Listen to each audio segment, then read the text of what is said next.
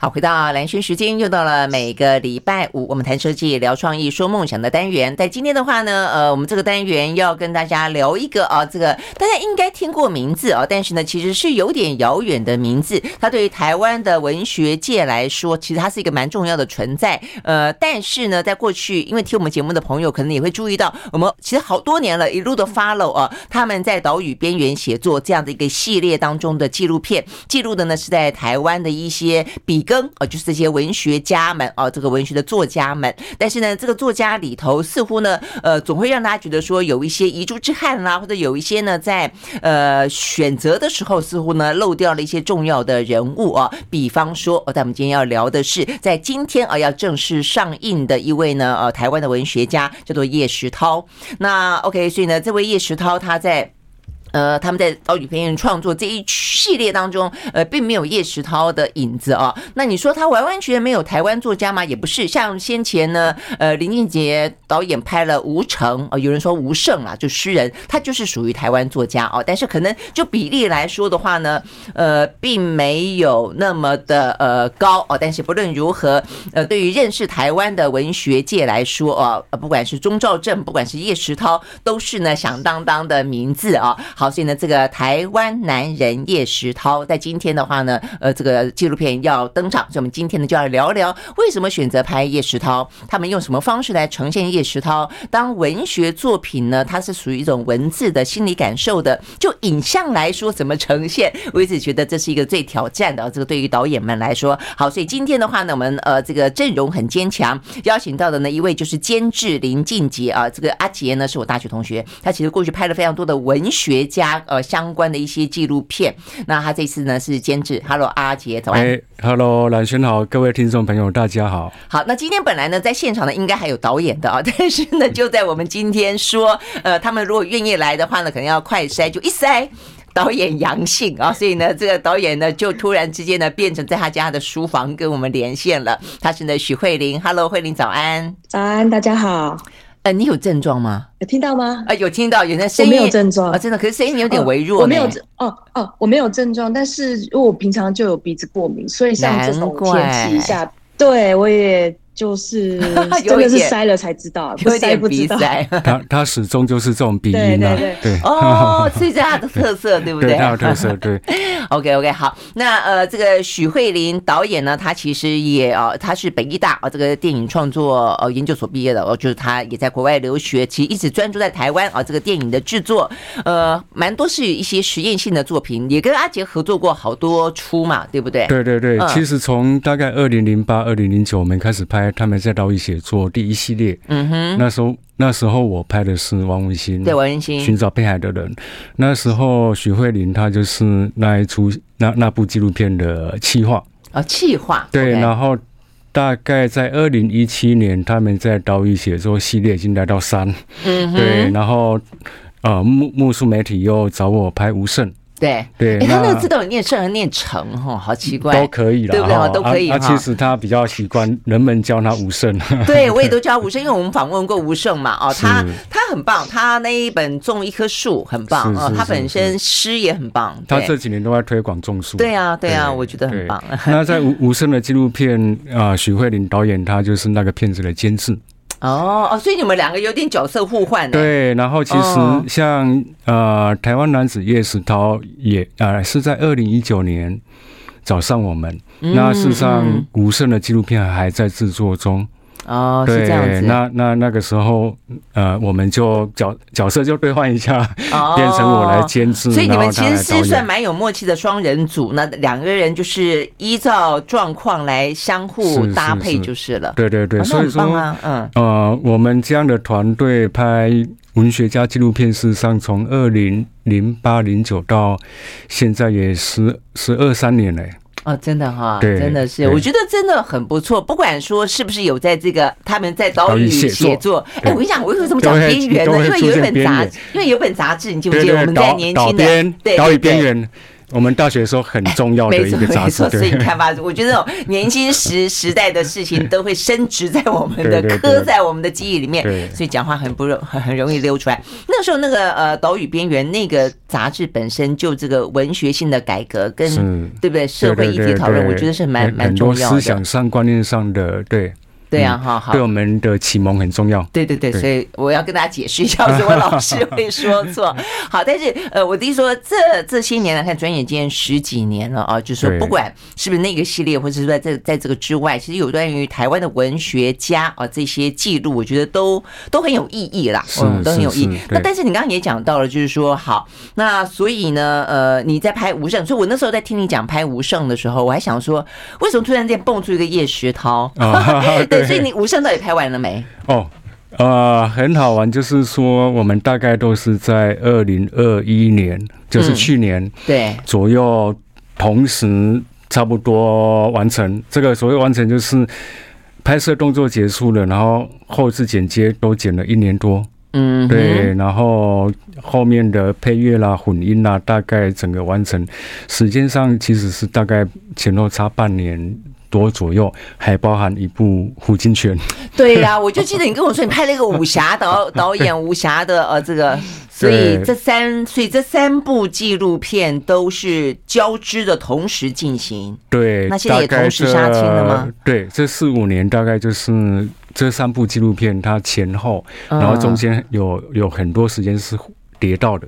哦，对、欸，我觉得很好玩哈，因为当一个导演，就是你们整个团队，包括慧玲也是，就是说，呃，其实你要进入到一个你们主主要去拍摄的一个呃人物的故事的世界的时候，我觉得那要很很进入，对不对？是是是是。但是你一下子又很武侠，对，一下子又很台湾史的概念，对，一下子又要很那个无胜无胜是另外一种典型，对对对对对。所以那种那种生活是什么样的一个感觉啊？对，其实这个可以趁机稍微分享一下，对啊，就是可能一般人。对于拍纪录片的实际运作没有那么了解，嗯，呃，我们一开始其实是先拍无声的纪录片，嗯，那呃那个时候就决定无声纪录片，而且无声是唯一在的嘛，对。对，那时候决定要用一个长期蹲点的拍法，嗯哼。那因为因为他那个园子里面蹲着，因为他人在嘛哈，所以我们就至少每隔两个礼拜，然后最最多就是一定会去那边三天，有时候每个礼拜去去个几天，真的去记录他，对，然后希望用这种方式，那至少记录个一年多两年这样子，这样才能够记录到更生活化的部分。对对对。那因为做了这个决定之后，哎，下一个要思考的就是说我们的团队。有多少人？对，然后他必须要固定。嗯，好，你不能一下子又换人了，一下子又换人了。嗯，这个一来对被拍摄者很困扰，他要一直认识你新来的人。没错，没错。好，然后他对镜头的信赖感很重要。我们以前不是学过吗？对对对对对。然后我们自己本身的团队一直换人，你也要不断的 up update 新的东呃，跟他讲啊，这个是怎么回事？这很麻烦。嗯，所以对整个纪录片的拍摄的品质其实是会影响的。嗯，对，所以我们那时候为了 hold 住这个团队。嗯，哦，最好的方式就是用付月薪的方式嘛，哦，就是 in house 这样子。哦，OK。那你呃，一个团队你要 in house，那个每个月的开销。不是一部纪录片能够、oh. 能够负担的，所以后来、oh. 这时候阿杰就用老板的角度在讲话了。其实他可能不是导演，他在想，他得要去想说，我这个人要怎么 hold 住，然后怎么让他就是支出跟收入能够平衡。对，简单的说，拍纪录片就是一个长期的作战啦。嗯，那你就是你的思考都是要要让这个队伍它可以一直呃不要有太大的变动，然后可以持续几年，大家共同。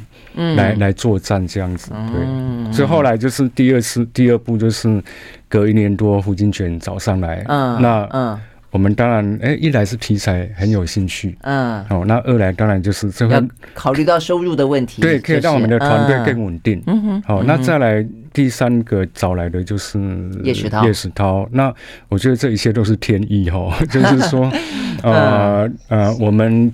拍文学家纪录片也拍了超过十年，嗯，那就像刚刚兰萱讲到，就是我们其实在这十年，一方面是累积很多诶拍文学家纪录片的经验，嗯，那二方面也是在在期待，嗯，在期待一个有分量的重量级的比较是台籍的老作家，嗯的出现，那。他他出现了。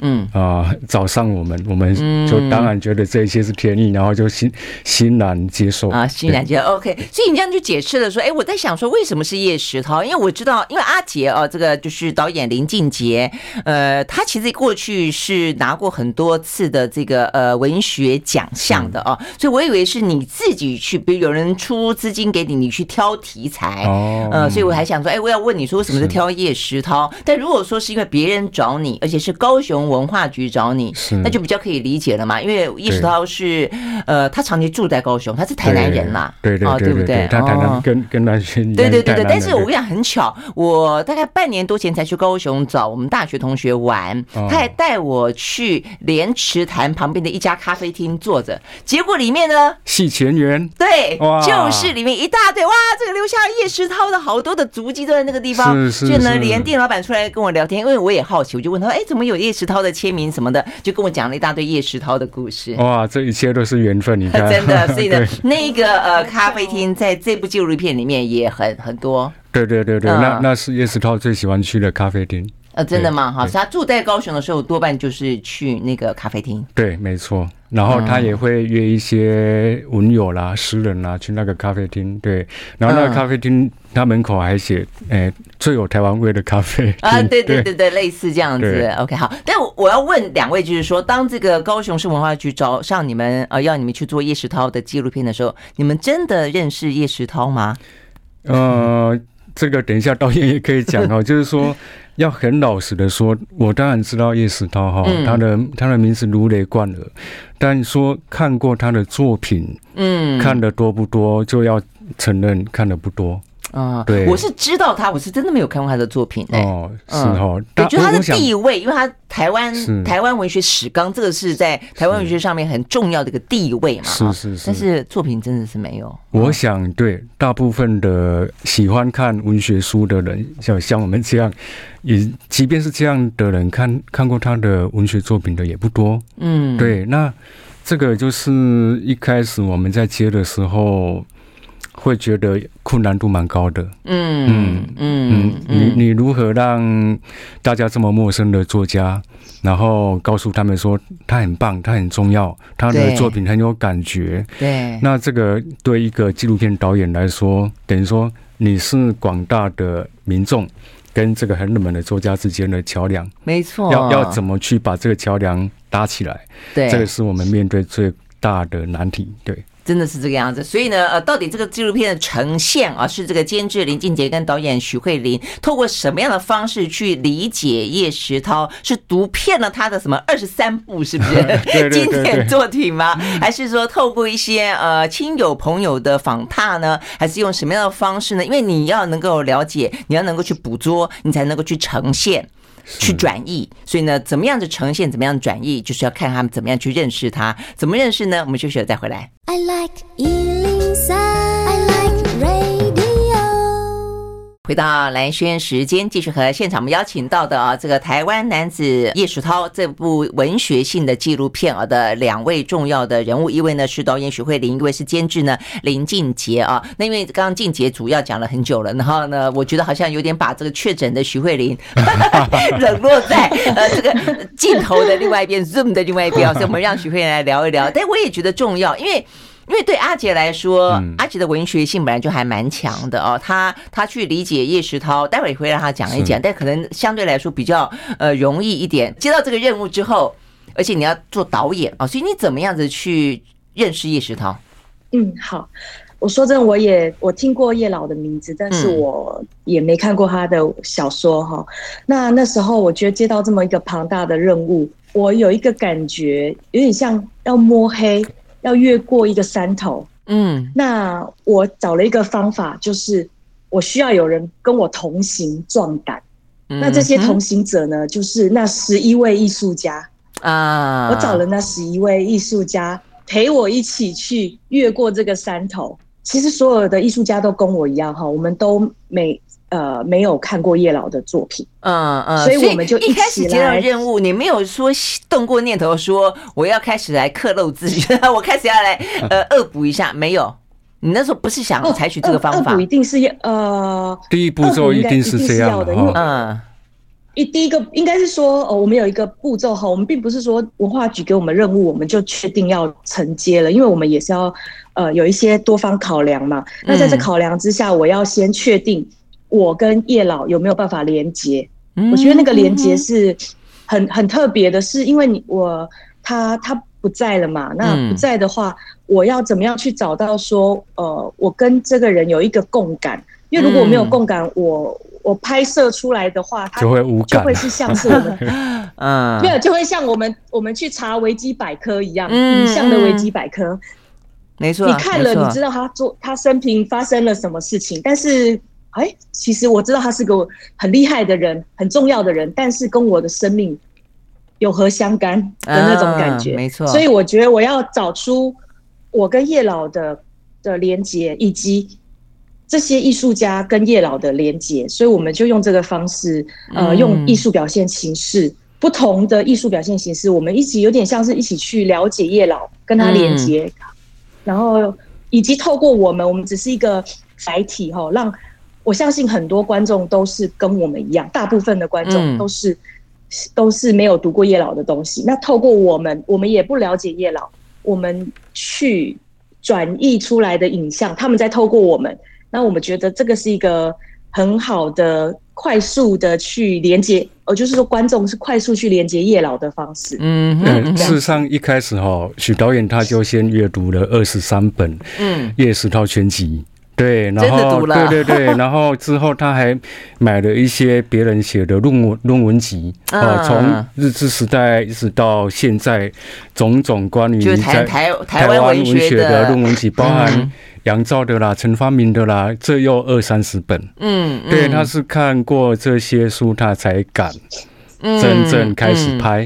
嗯嗯、对，然后他刚讲到说，是一个艺术家，事实上就是说，他找十一个艺术家来阅读，一起阅读叶老的文本之后，然后他们用舞台剧啦，用舞蹈啦。用用艺术动画啦，或落语这样的形式来来呈现叶老的作品，然后我们再把它拍下来，对，成为纪录片的一部分。嗯，我觉得刚刚讲的十一位艺术家，这个这个方式是很特别。呃，在整个一纪录片里面，这一部纪录片里面是我觉得是非常大的一个呃呈现方式。它等于是用这个艺术形式，用其他的艺术形式去贯穿一个文学这个艺术形式的表现。这这可能会是一般观众哈会。会意料之外哈，对，因为一一般人一听到说，哎呀，一个已经不在的一个老作家，一个台籍老作家，这样纪录片是不是就是访问一些老人啊，然后很多的一些老老照片啊，然后文献资料啊，然后好像在上课哈，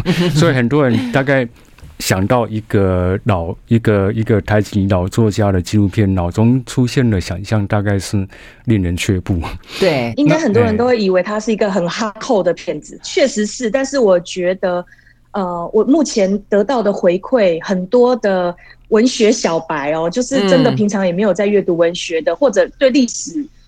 甚至艺术都还是很普通的人，他们看完以后，其实他们很呃可以理解，很快速的进来。其其实导演导演讲的还蛮保守的啦。嗯、其实很多观众看完蛮兴奋的。嗯，哎，对，就是说他们说，哎，怎么两个钟头结束了？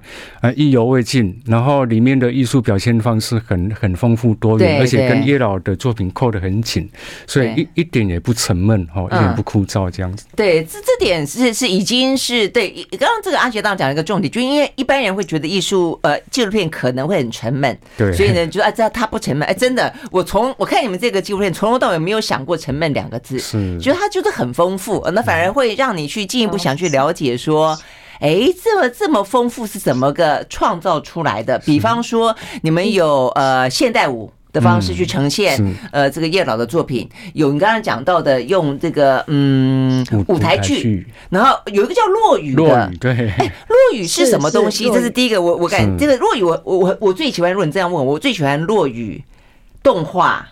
跟那个海边的那一位舞蹈家拍樱花，哎，对对对，我觉得这三个我觉得好，对对，我觉得印象很深。好，拍樱花让让这个呃慧玲讲一下，是因为这个部分它涉及到一个裸露的女子，是一个跳现代舞的裸露的女子，对不对？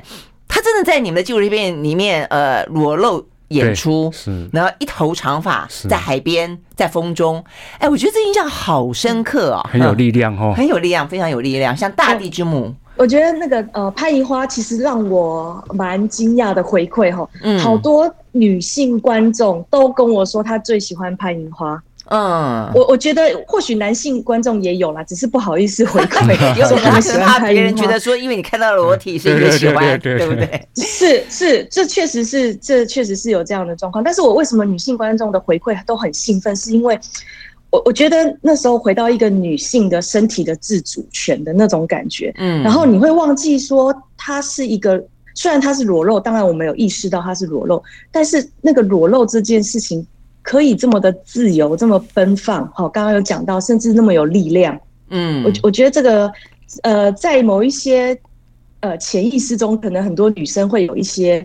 这样的有有一点共感，这样对对对，是，我我觉得是。对，但代表叶石涛叶老他在几十年前他写这个作品《潘银花》，他是在做什？我就说他就在替女性做这方面的呐喊嘛。就是他那部小说，因为我没看过嘛，啊，所以《潘银花》在讲些什么？我来讲一下哈，就是叶老的写作生涯哈，他其实从十六岁他就还在日治时代，嗯，他的小说就登上了文艺台湾，嗯。对，那还是日本人在编辑，还是日治时代，所以他已经是不得了的一件事情。嗯嗯、而且他用日语写作。对，嗯。但啊、呃，他后来因为白色恐怖，所以他被被关过。那关出来之后就。颠沛流离啊，找不到工作啦，然后中断了十几年的写作。哎，我觉得他那个被关过也很夸张。他那个时候因为在台湾，台湾那个时候左派文学非常的兴盛，所以他跟左派的人，就是跟所谓的共产党啊，哦，这个接触的很深。他的罪名竟然是知匪不报，哎，对，他只是读了一些社会主义的书籍，就是呢，认识一些人。对，其实，在那个年代哦，就读书人都会看。社会主义的书啦，因为有一种向往，马克思嘛，对，向往说，哎，这个社会可以更公平啊，然后那些穷苦的人可以可以翻身啊。那但是因为读了这个书，他就被用知匪不报这样的罪名，然后判刑五年，关了三年。嗯，那他本来是一个国中老师，但是关出来之后，他就到处找不到工作了。嗯，曾经有段时间，他是他是当一些。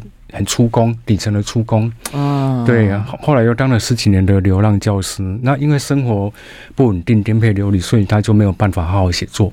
嗯，对。那等到他重新写作的时候，哦、呃，他一直到隔了十五年，对对对。然后，然后他他开始写作就停不下来了哦。他大概四十岁之后开始写，又写到八十三岁。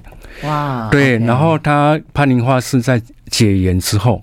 对，解严之后，他他整个写作哈都放开来了，哦，对，整个整个威权统治的高压松绑之后，他不管是思想上的，或者是他的题材上，都整个松开来了。嗯，对，然后他就会，他就那个很写的很大胆，他的文字就香艳刺激，对对对，然后然后对对女对女性追求那种身体的自主，其实也是一种一种灵魂的自主。对，那他也。也在延伸，就是一个人。隐隐喻，对一个一个人的一个人的自主，一个一个国族一个民族的自主等等的隐喻都在里面，对。这样听的层次就非常丰富了，是呃，也包括了文学当中的，所以其实一直到算是在那个时代里面，呃，比较算是站出来，呃，大声的说，他认为台湾的文学应该有自己的声音。是，我觉得这个事实上确实是，就每一块土地上面都应该有有这一块从自己的土地里面出来的一些文学作品嘛，啊。OK，好，那真的，所以潘银花那个呃表现的方式真的是非常的有力量啊，呃，更让我们就算没有看到这个叶老的作品，大概你会很。直接的感受到他那个文学本身在当代的呃撞击力道有多么的强。好，我们休息再回来，呃，再聊聊其他的一些呈现的方式，很有趣。马上回来。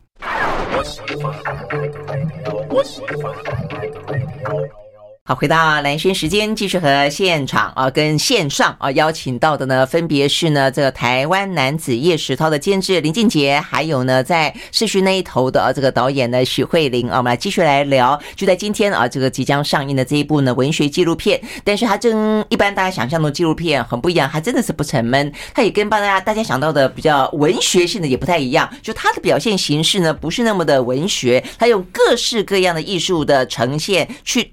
转译他们所读到的这个文学的感受啊。所以，我们说有这个嗯舞台剧的表现，有舞蹈的表现，有这个现代舞的表现，有版画哦动画的表现，有落语的表现。呃，我刚刚说落语，哎，落语是什么？我要请这个许导演给我们解释一下。怎么会想到用这种方式来表现？其实很很巧哈，我大概在我拍摄这纪录片的前一年到一年半，我刚好第一次看过现场的落雨。嗯，在台湾的时候，落下的我那时候就觉得语言是这个意思吗？落雨，对，落下的雨，它是呃日本的一种单口相声哦。然后通常就是它有一个表现形式，就是会有一个单口像单口相声一样，但是它都是跪坐着。在舞台上面、oh,，OK，呃，他所以他一定要跪坐着，uh, 对，然后他是在他的叙事形式呢，通常会是呃戛然而止，然后后面会来一个回马枪，然后通常是在描述一些小人物啊，一些荒诞荒谬的故事，然后也有呃也很幽默，然后呃。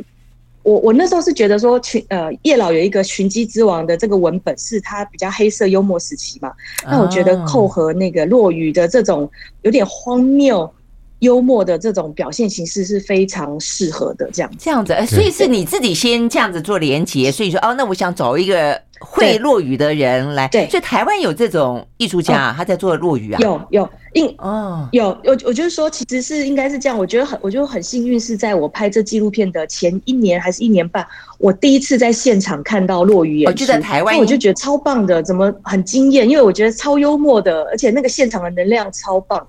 呃，然后我可能就在我心里面就有一个种子种下来了。那那时候拍片呃前置期的时候，我呃我们还有一个企划。那他其实那时候就说，哎，其实落雨，他那时候是好像没有提到提到说是哪一个文本，可是他就说我们在想有几种表现形式的时候，他也有说，哎，或许落雨也可以考虑进来。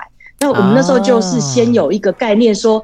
啊，我很喜欢落雨这个表现形式，那我们或许放进来，但是是哪哪一个文本还不确定啊。所以他文本对什么对什么形式，其实这也是一个很高难度的挑战。有时候拍片也是要看缘分的。对对，有天意哦，有天意。对。然后他刚我补充一下，就是落雨哈，落雨他常常是呃一人分饰多角。嗯，好，所以他是单口相声，然后这个一人分饰多角就会考验这个落语艺术家他的功力。啊，对，那对我们在片中这个戴开成他是就是台湾的落语艺术家，大概在台湾好像目前只有他一个人专注在做这一块。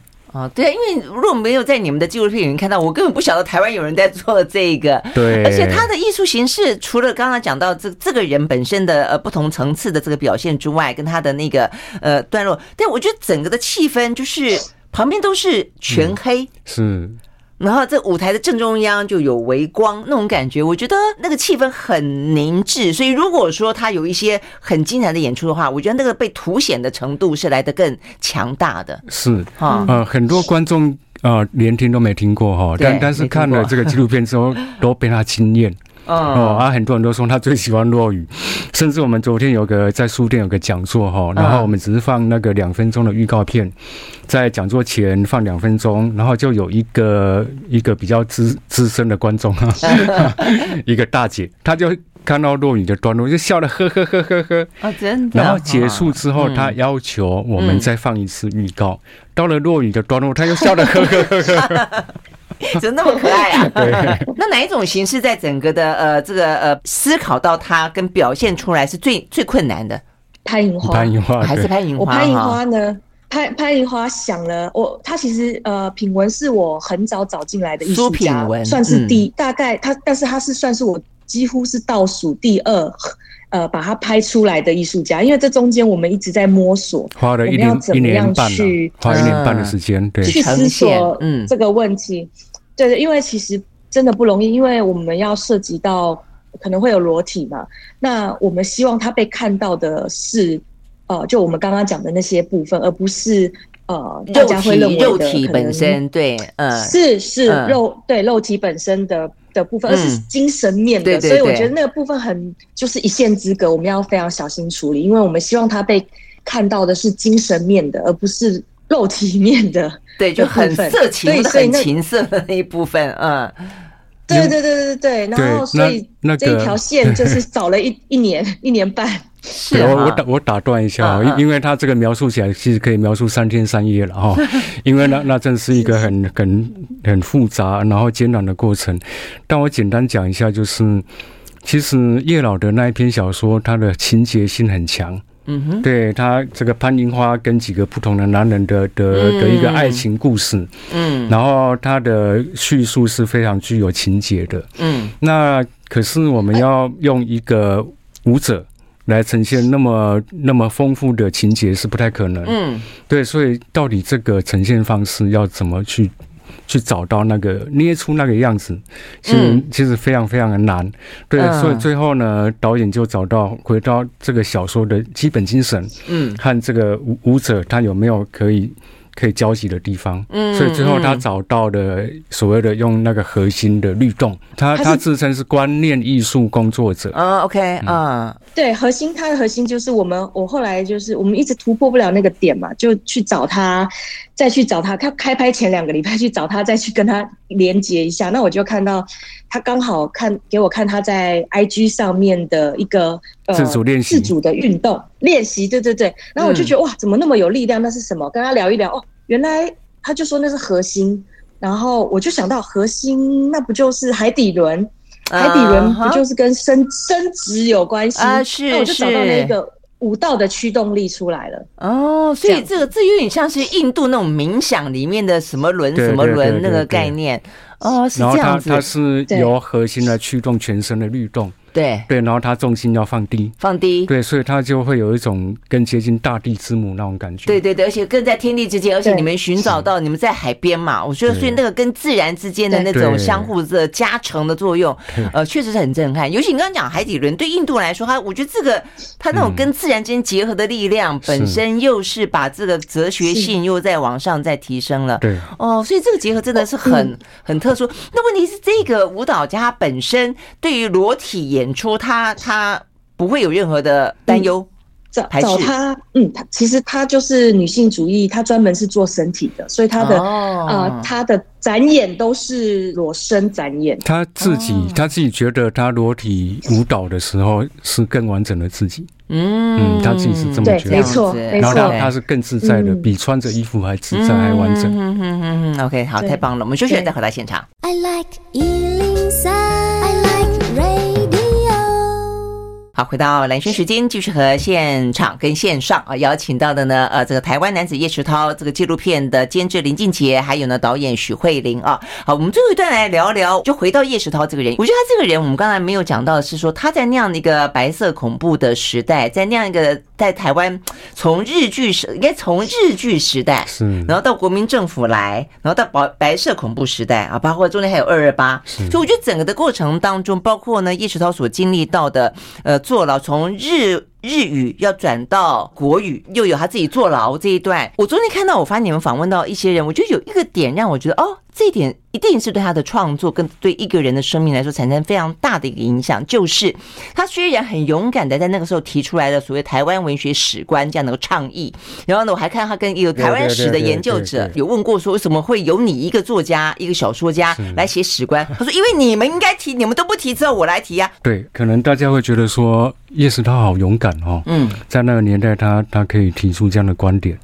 但是同时他又是非常害怕的，他很害怕再一次被警总半夜啊敲门，然后把他抓去关。嗯，那那个那个恐惧一直在，对，所以。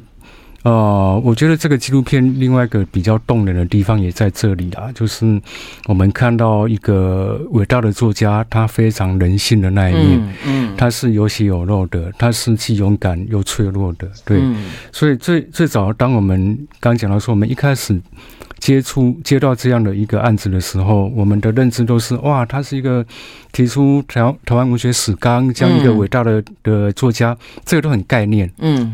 对，那我想很概念的这种东西也是观众会怕的，嗯嗯，好，就觉得说，哎，这个这个纪录片好像要来给我们上课，但事实上，当我们越拍下去，就会越越越来越贴近叶石涛这个人，对，回到这个人，那你会看到说，他当然他像导演说的，他的幽默让导演觉得很很有共感，嗯嗯，但是他的那种。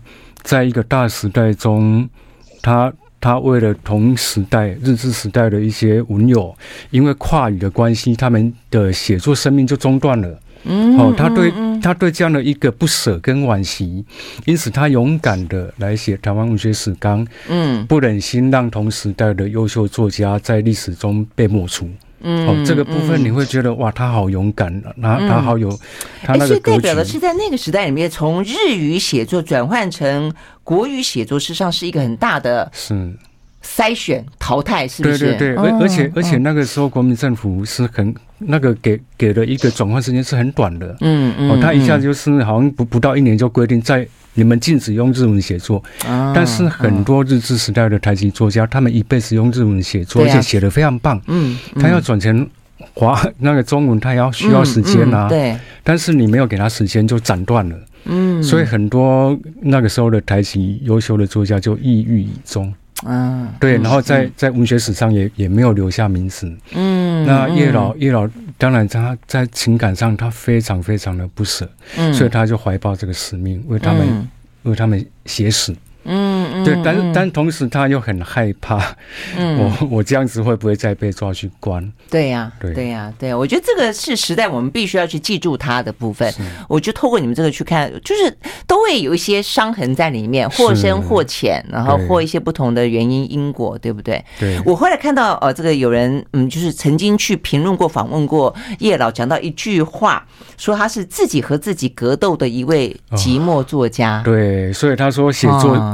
写作是天谴的，对，你很难想象，对，为什么他会那么有才华的，他会觉得他自己像是被天谴了一样？对，他就一辈子好像他背着十字架哈，他怀抱使命在在写作，写一辈子，写到八十三岁哈，但是他这一生中就是也为了写作这件事情，他尝尽苦头。嗯，对，然后不仅是他哦，他的家人也跟跟着尝尽苦头。嗯，对，所以他其实是一方面也很自责。嗯，由于他他的写作让家人过着那么不安定的生活，那么困苦的生活，他自己他自己也就算了。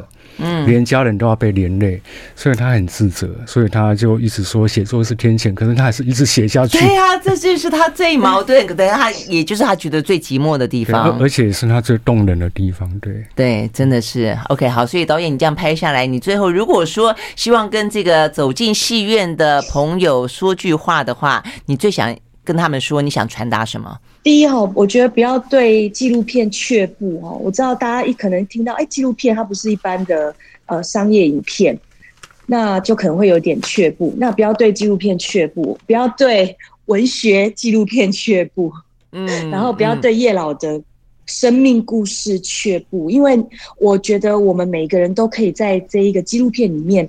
找到，因为我们讲的是一个人哈，回到叶老这个人，你会在他生命中找到跟自己有共感的地方。嗯嗯，真的是看完这个台湾男子叶石涛，我好像都可以想象呢，他骑着单车，呃，在这个莲池潭附近呢，呃，这个骑车晃荡晃荡的感觉，很有生活感。是是是，而而且重要的是，这部纪录片非常好看。嗯，呃，这个是很多观众看完之后的的回馈了哈。嗯，所以就是听众朋友就是说。呃，它是一部很好看的电影，你可以进去戏院看，真的是放胆去看。对对。OK，好，非常谢谢林俊杰，谢谢徐慧玲，谢谢，谢谢。OK，拜拜，拜拜。